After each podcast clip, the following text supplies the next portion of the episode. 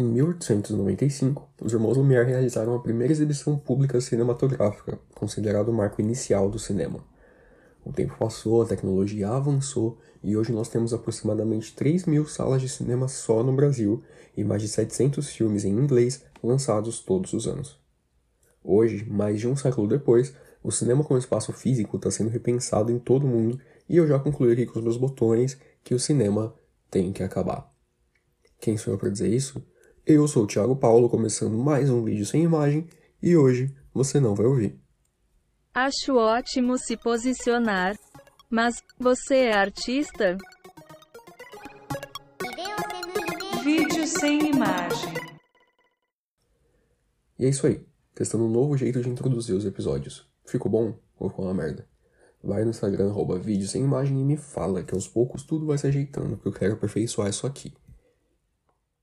Mas então, olha só.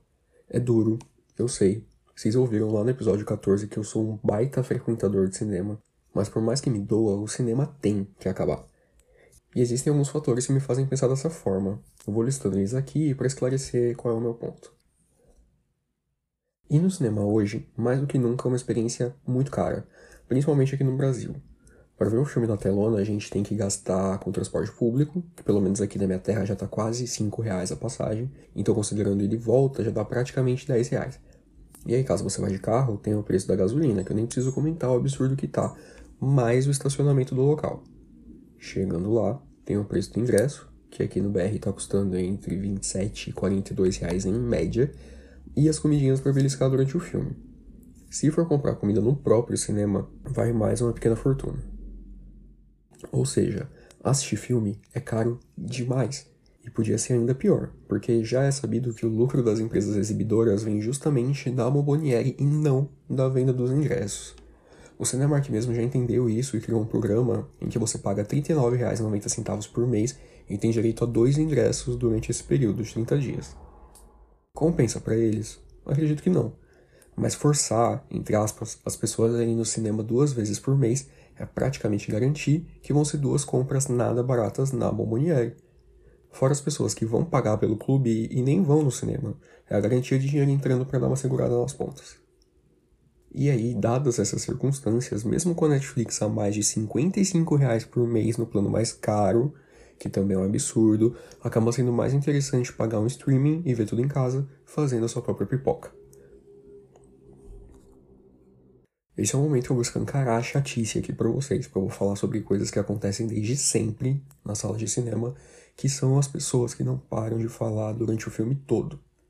E ó, vê bem, não tem problema nenhum comentar baixinho, uma coisa ou outra, é natural, o ser humano faz parte, quando você tem uma companhia. O problema é falar em tom de voz normal, como se não tivesse ninguém do lado querendo prestar atenção. E existem dois perfis de público que mais me irritam no cinema. O primeiro é o de adolescentes em bando. Porque um adolescente é indefeso e covarde quando tá sozinho, mas quando ele tá no grupo de quatro pessoas ou mais, ele acha que o mundo é obrigado a assistir as palhaçadas que ele faz, os comentários, as risadas, porque ele é muito foda. Além de ser inconveniente, um adolescente é um ser patético por excelência. Você já foi adolescente, você sabe do que eu tô falando.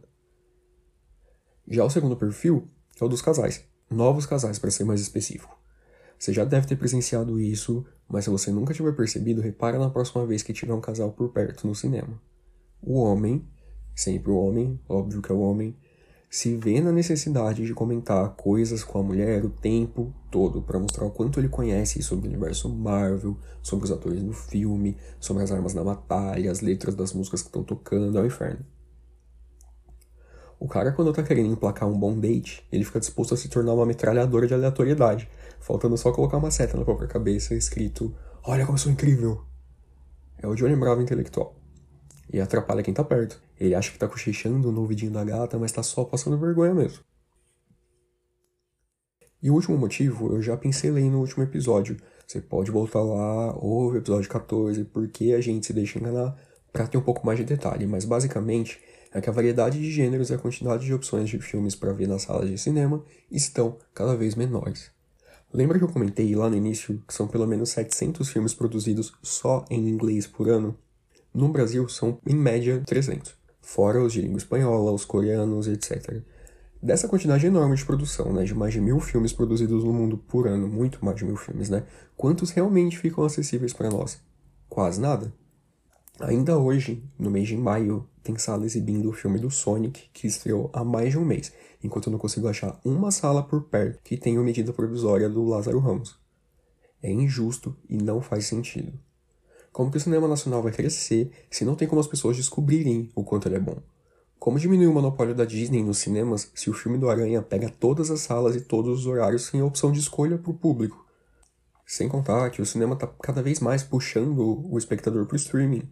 Agora, para entender o MCU, você tem que ver no mínimo 5 séries no Disney Plus.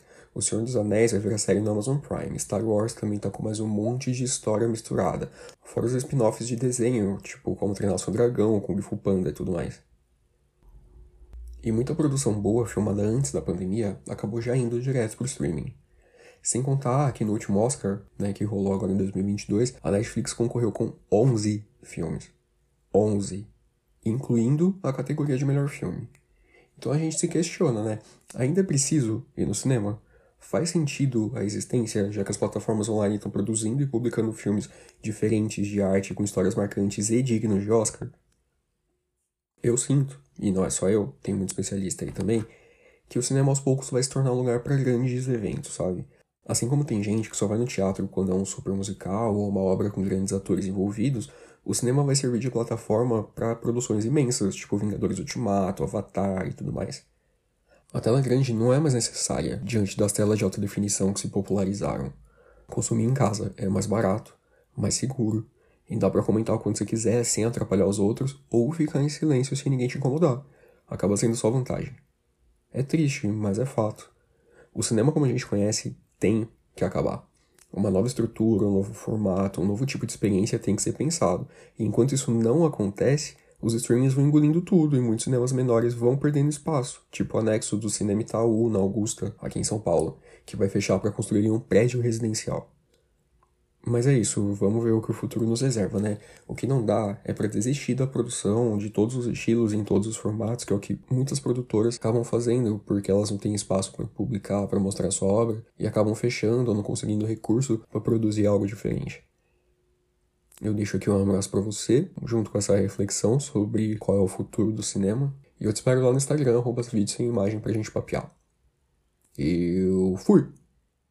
Este podcast não se responsabiliza a pensar da mesma forma nos próximos episódios.